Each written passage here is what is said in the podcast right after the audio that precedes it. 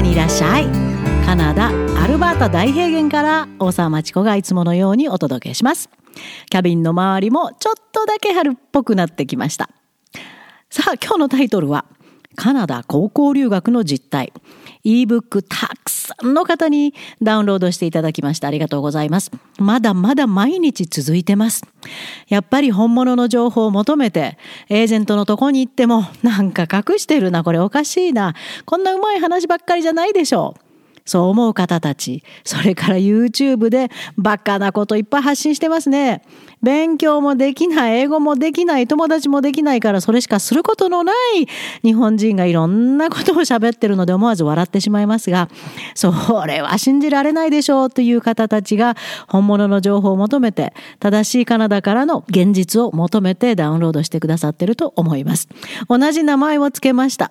なぜかというと、カナダ高校留学の醜い現実を日本の心ある親子に、賢い親子に発信始めて30年近くになります。いやー、でも伝わりませんね。伝わってる方もいて、もう大学留学に切り替えましたって頑張ってる、あの皆さんとも出会った。これですごく報われてるんですが、でもまだまだ伝わってないなって感じます。SNS で漫画みたいな嘘情報が溢れてるそうですけど、勉強のことなんかそっちのけで他にやることないんで YouTube で留学楽しいですよですか？そんなのをあっという間に信用するほどガレボー、これ英語ですけど、論理的思考ができなくてすぐに偽情報に引っかかる人のことです。そんなガレボーなら、じゃあその情報を信じてカナダに来てから後悔してください。としか言えません。前から何度も何度も叫んでますが、私の仕事は My job is to protect innocent Japanese struggling in the Canadian education system. カナダの全く異なる教育制度の中に来て困ってる日本人を助けることです。保護することです。守ってあげることです。私の仕事は次のことではないんです。It's not to take care of naive Japanese who ignore the dangers and warnings. もう何にも考えずに幼く、幼すぎて、もうあのネットに溢れてる情報をそのまま信じて、いろいろ危険な情報、私だけじゃなくて注意を喚起してる方もたくさんいらっしゃいます。それは無視して自分の取りたい情報だけ SNS で取ってカナダにやってきて困ってる人を助けるのが私の仕事ではありません。ああ、そんな偽情報、YouTube や SNS、そしてエージェントサイト、留学先学区サイト、嘘ばっかり。をそのまま鵜呑みにするほど考えが幼く結局カナダに来てしまった声を今日はお届けしたいと思います。よーく聞いてください。本物の高校留学生からの声です。高校生です。留学してしまいました。私は留学を始める当初は希望と野望で満ち溢れ日本の教育方針とかが古臭くて嫌でして留学をすることを決行しました。が現実は理想とは全く異なっていて留学してわずか1ヶ月ほどしか経たないのに帰国したいと考えるようになりました。あの時はカナダの良い大学にまで進学しようと張り切っていたんですけど現実の内容はほとんどの留学生が卒業後にビザが失効し母国に帰っている現実を目の当たりにしたことです。はいもう普通にあることですね。ほとんどの人は同じような気持ちになってると思いますよ。そうなんです。ネットの情報を精査もせずに鵜呑みにして、カナダで楽しく勉強し、大学進学して英語はペラペラになって、なんて、絶対無理な希望と野望に満ち溢れてやってくるティーネイジャーがたくさんいます、カナダには。困ったことに、本当に困ったことにですけど、親も同じような存在もしない夢を見て、子供を戦場のような高校留学に放り出してしまいます。日本の教育方針が古臭い？いや、そうですよね。じゃあ、カナダのは古臭くないと思いましたか？日本が合わない、それだけの理由でなぜカナダがあなたに合うと思いましたか？何を根拠にどこまでカナダの制度を調べましたか？それも YouTube の情報ですか？アホ臭くて聞いてられないのはこのことです。あのね、カナダはね、未成年高校生を親から話して親もその国の言葉も喋れずカナダの場合英語ですよ。親も英語も喋れず制度すら知らない国に放り出すようなそんな制度を持ってる国じゃないです。そんなこと誰もしません。高校生までの子供は必ず親が責任を持って育てそばに置いておくこと。これが常識です。カナダの高校も日本の高校のような無責任な1年のカナダ体験留学みたいなことを生徒に決まりですから押し付けることはありません未成年をぽいぽい外国に捨てるような制度はないのがカナダですだからカナダの大人が日本人高校生を見る目が冷たいのはそのためですああ、親が面倒見れなくて送られた子供なんだ。だからエージェントが監視してるんだ。ってね。カナダの人は、なぜこんなに多くの日本人未成年がカナダに送られてくるの？なんで？しかも英語はできないし、なんで来るの？失礼な英語しか話せないし、勉強する気もないし、お行儀も悪いし、ホストの決まりも守らない。で日本人ばっかりとつるんで挙句の果てはマリファナを売買して強制退去になってる。そういう目で日本人高校生を見てますよ。YouTube などに騙されて高校留学をしようとしている皆さんはそして親の皆さんはそんな中に入ることを高校留学と呼ぶ。そういう現実があることをよく知っておいてください。二つ目の声です。留学中の自殺衝動についてってタイトルがついてます。現在カナダに留学中です。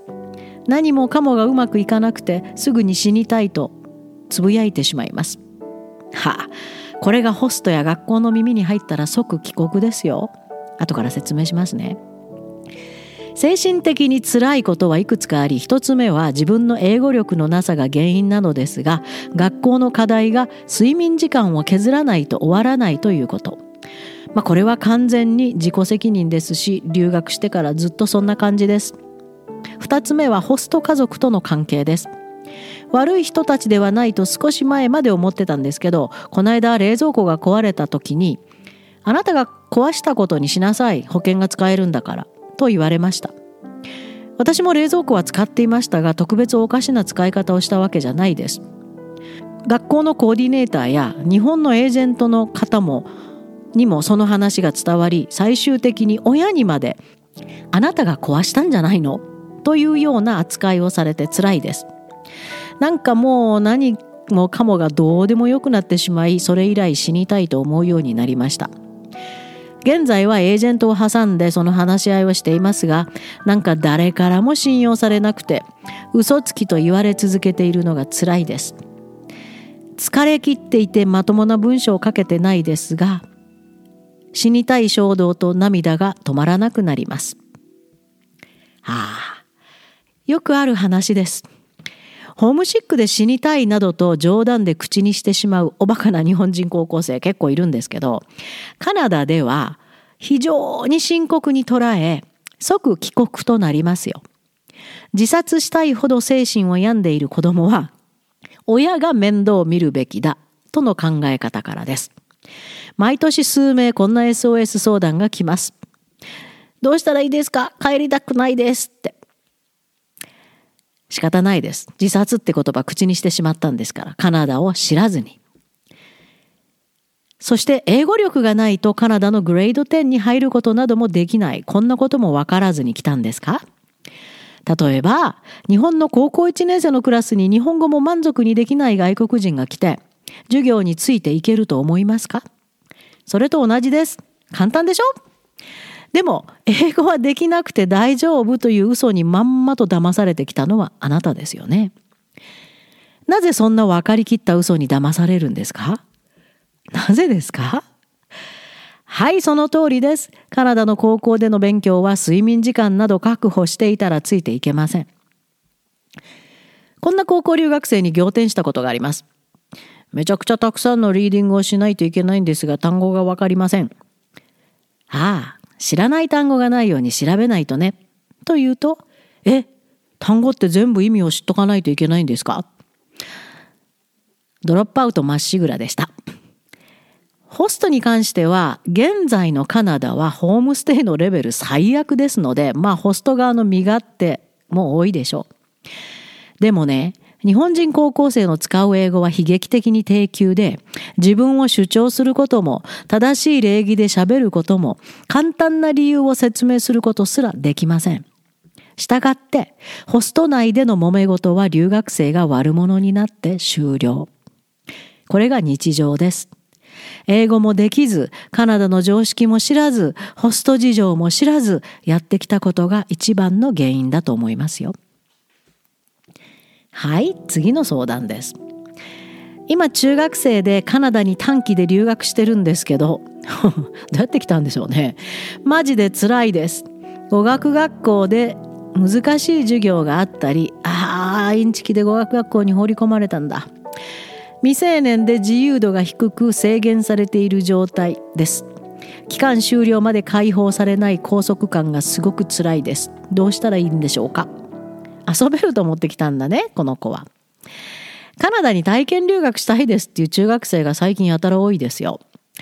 はもうこれも見果てぬ夢を見てるんでしょうね。学区は中学生の留学生は特別な条件つけてます。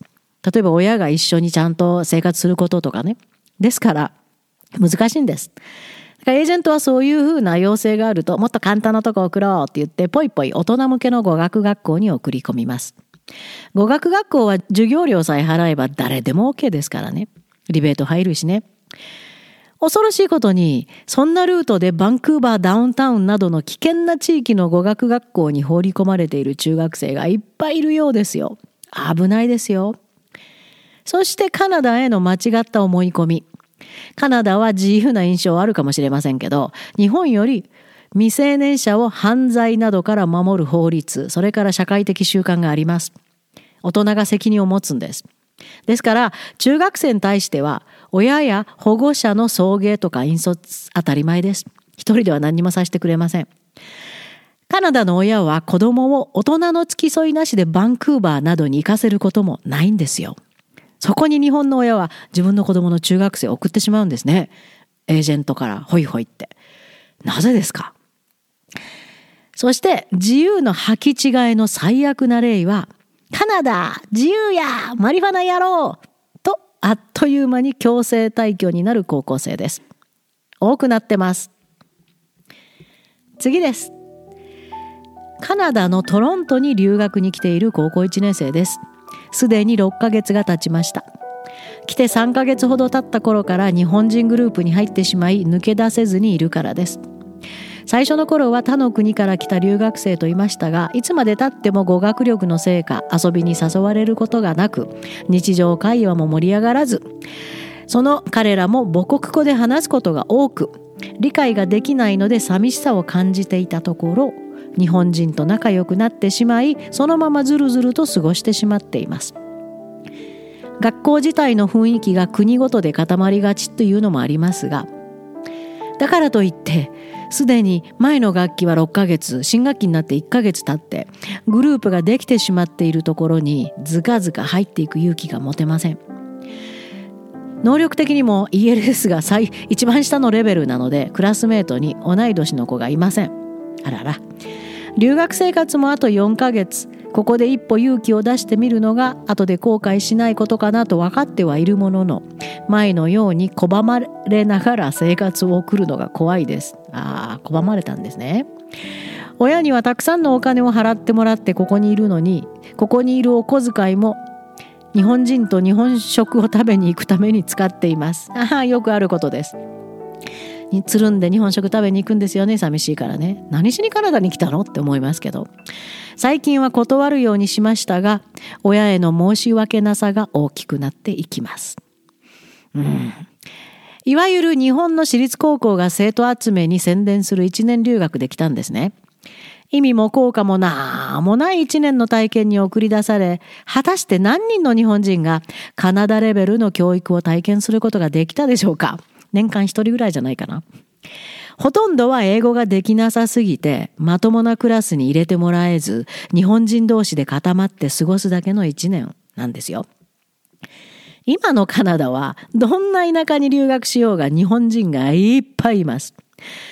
その日本人で固まって日本語を話し周りからは隔離された一年が待ってますよさあ最後です笑いましたカナダに卒業留学を考えている新中学3年生です。高校1年生から現地の高校公立高校に入りたいなと思っているんですがおすすめのカナダの高校ってありますか？なるべく自由で楽しいエンジョイ系の高校がいいです。ん？エンジョイ系の高校って何ですか？ただ単に高校で遊んで暮らしたいなら日本の F ランクの高校に入って落ちこぼれてくださいよ。この子の行く末が絵に描いたように見えますね。エージェントに英語なんてできなくても大丈夫って言われ、YouTube では高校留学楽しいよという嘘を囁かれ、カナダに来て英語もできず、友達もできず、周りは同じく落ちこぼれた日本人だらけ、そして大麻を勧められ、常用を始め、学校にバレて退学、強制帰国でしょうね。まだまだありますが、もうキリがないです。何度も何度も言い尽くしたことをまたまた喋りました。このポッドキャストでたとえ一人でも一人でも日本人の高校生が思いとどまってくれたらなと期待を込めて。そして最後にこれを。何も知らずに高校留学し、私と出会い、それでもその後必死で頑張って、もともとの能力あったからですよ。頑張ったって元の能力なかったらダメよ。そしてなんとか卒業を果たした日本人。こう言いました。高校生活楽しかったいいえ。こっちが悲しくなりました。高校留学はしないこと。カナダには大学からいらっしゃい。